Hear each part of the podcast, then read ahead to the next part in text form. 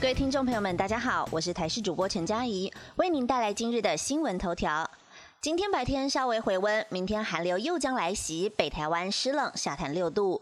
今天清晨寒流持续发威，全台冷飕飕。气象局也持续针对了全台二十个县市发布低温特报，各县市都有可能出现六度以下低温，大家出门记得要注意保暖。而今天清晨最冷出现在苗栗的农改场，测得了三点五度低温。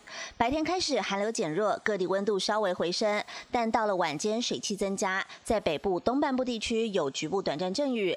到了礼拜一，又有一波寒流来袭，中部以北再度跌破十度以下。而这波寒流威力最强的时间点在礼拜二清晨，礼拜二转为干冷天气，北台湾低温下探八度。在礼拜三寒流减弱，温度会回升到二十度左右。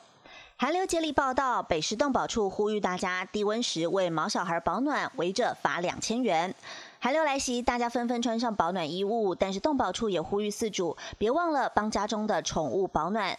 动保处表示，饲主应该在气温低于十度的时候，用保暖的设备或物品提供动物基本体温，违者将处罚新台币两千元罚还。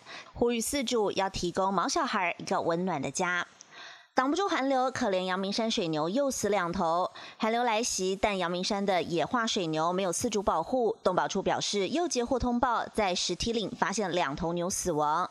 去年下半年，阳明山水牛因为饥寒交迫，陆续传出了牛只暴毙，总共有三十五头野牛死亡。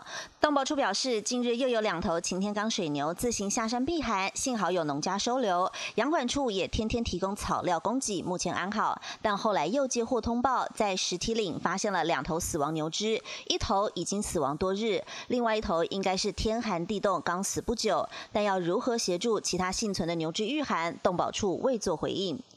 丁牛翻身，台北摇晃。在昨晚，东北地区发生了规模五点七的地震，应该是去年最大震的余震。